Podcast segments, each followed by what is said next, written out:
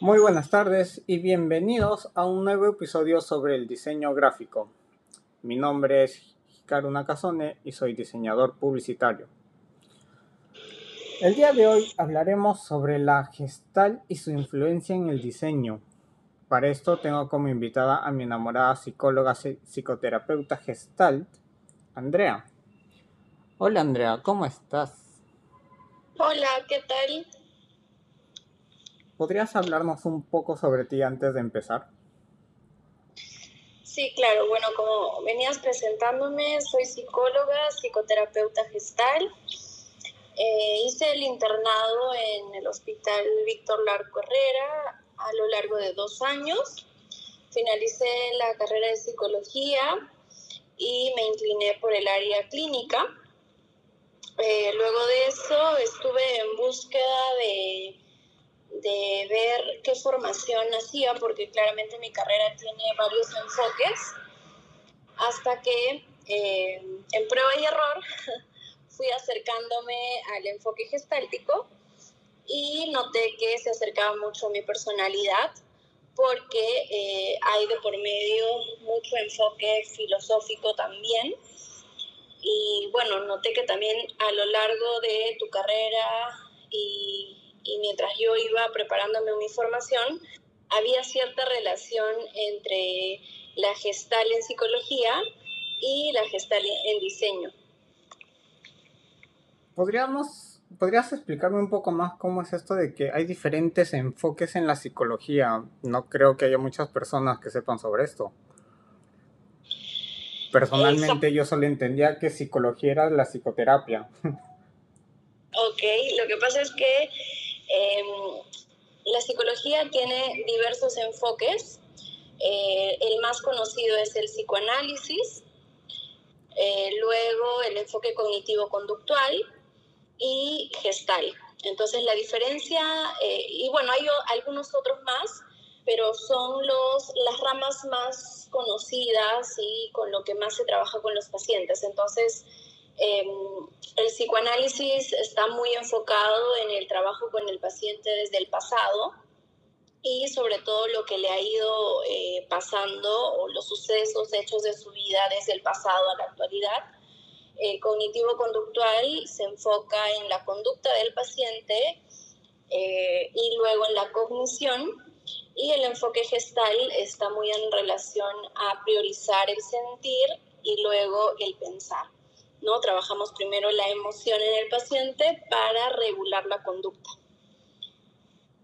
Y entonces tú te has decidido por el gestal, por el enfoque que sientes que es un poco psico, este, sí, eh, ¿Cómo me dijiste que era el... ¿Psicoterapia? Claro, la psicoterapia, pero en el enfoque gestal me dijiste que también tiene un poco de filosofía. Sí, exacto. Lo que pasa es que nosotros trabajamos desde la no interpretación, sino eh, a través de la pregunta, eh, desde el enfoque fenomenológico de la filosofía. Entonces, em, aquí sucede mucho esto de que la mayor parte de personas piensan de que los psicólogos eh, analizamos a las personas y mi enfoque es totalmente opuesto ya que eh, la gestualidad o la corporalidad de la persona eh, no me lleva a hacer interpretaciones, sino a observar al paciente y preguntarle en base a la observación, a través de la pregunta fenomenológica. ¿Qué quieres decir con fenomenológica? Ah, ya, eh, por ejemplo, te, voy a hacer un ejemplo. Si yo observo que el paciente está el cabello, la pregunta fenomenológica sería, noto que en este momento estás tocando tu cabello. Noto que cuando me comentas esto, te tocas el cabello. ¿Qué pasa contigo y ese, y ese gesto, esa acción? Esa es una pregunta fenomenológica. Entonces, ¿me quieres decir que prácticamente lo que preguntas es relación a lo que observas con el paciente y que relacione lo que está pasando en su entorno con lo que, con lo que tu paciente hace en ese momento. Exactamente. Interesante. Bueno, es interesante todo este tema sobre la, la gestal, realmente me parece muy interesante a mí. Pero hablemos sobre cómo está esto influenciando el diseño. Existen algunas leyes que se aplican en el diseño. Encontramos lo que es la semejanza. Para el diseño, esto, la semejanza es donde interviene la similitud por alguna de sus características físicas o conceptuales. Esto quiere decir que muchas cosas que son muy parecidas entre sí tienden a englobarse. ¿Cómo podrías explicarnos un poco sobre esto desde el punto psicológico? Esta ley de semejanza está en relación a lo psicológico cuando hablamos sobre mecanismos de defensa y como uno de ellos se llama proyección. Esta proyección está muy en relación a eh, cómo hay actitudes o conductas que yo tengo y los observo en otros, muy semejante, ¿no? Interesante. Otra ley se llama continuidad. Para el diseño dice, los detalles que mantienen un patrón o dirección tienden a agruparse. Esto significa que todos los todos los elementos que podemos encontrar con que mantengan un mismo patrón o que se vean que van en una misma dirección se agrupan y como si fueran un todo o simplemente una unidad. ¿Cómo podrías explicarnos esto?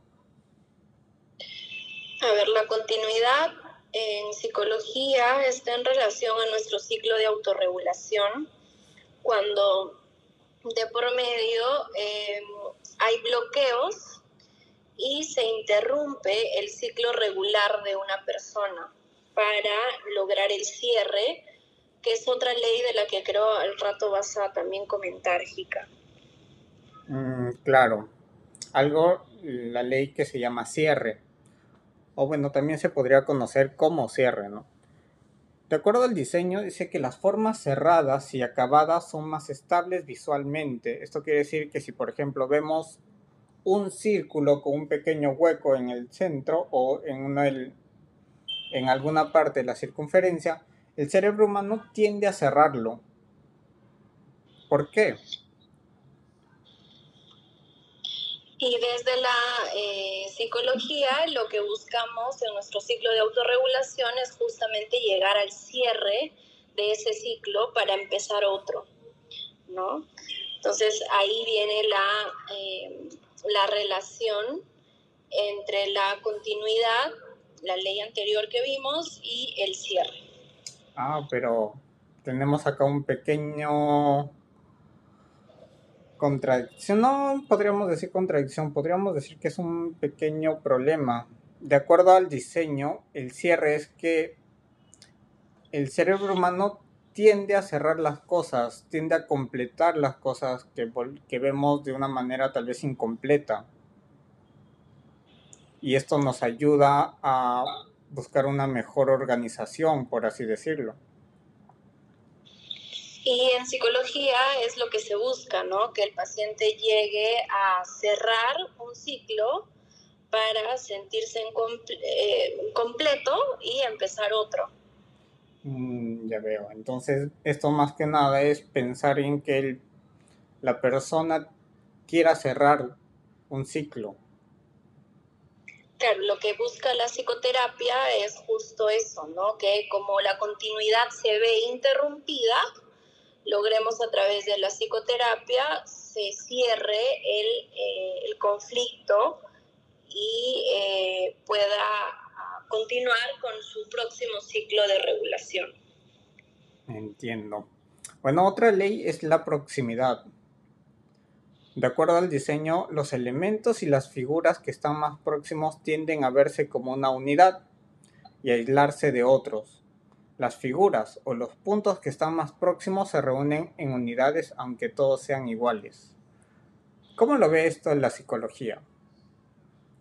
Bueno, desde el enfoque gestal, la proximidad para nosotros es justamente la base de la gestal que, trata al ser humano como una totalidad, como una unidad y no como eh, si estuviera dividido. A ver, Como última ley, por así decirlo, está figura y fondo. El diseño establece el hecho de que el cerebro no puede interpretar un objeto como figura o fondo al mismo tiempo. Por ejemplo, una figura es un elemento que existe en un espacio o campo destacándose en su interrelación con otros elementos, mientras que el fondo es todo aquello que no es figura. Es la parte del campo que contiene elementos interrelacionados que sostiene a la figura que por su contraste tienden a desaparecer. ¿Hay alguna relación con la psicología en esta parte? Sí, claro. Eh, la figura y fondo es una de nuestras herramientas a trabajar con el paciente para justamente dentro de la sesión eh, terapéutica puedan reconocer de todos los conflictos que viene a consulta, vendría a ser el fondo y la figura lo que más resalta en ese momento. ¿No? Entonces, eh, a veces se trabaja, por ejemplo, con algunas cartillas, algunas imágenes, y de todas ellas tiene que elegir una que le haga figura, del fondo que le haga figura. Entonces, en ese sentido es que trabaja la psicología desde este enfoque gestal.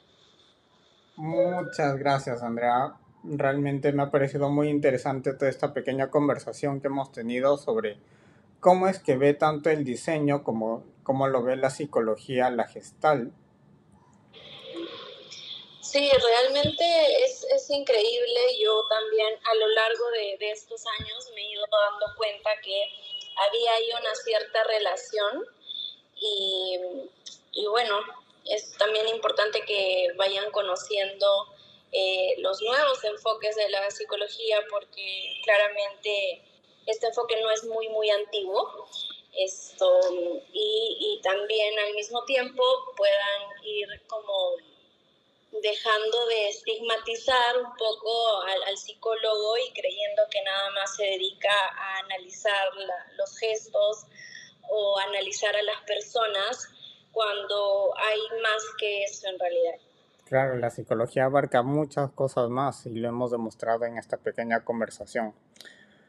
Exacto. Me alegro mucho tenerte aquí conmigo. Llegamos al final del episodio y queremos invitar a nuestros oyentes a que nos comenten, nos den sus opiniones.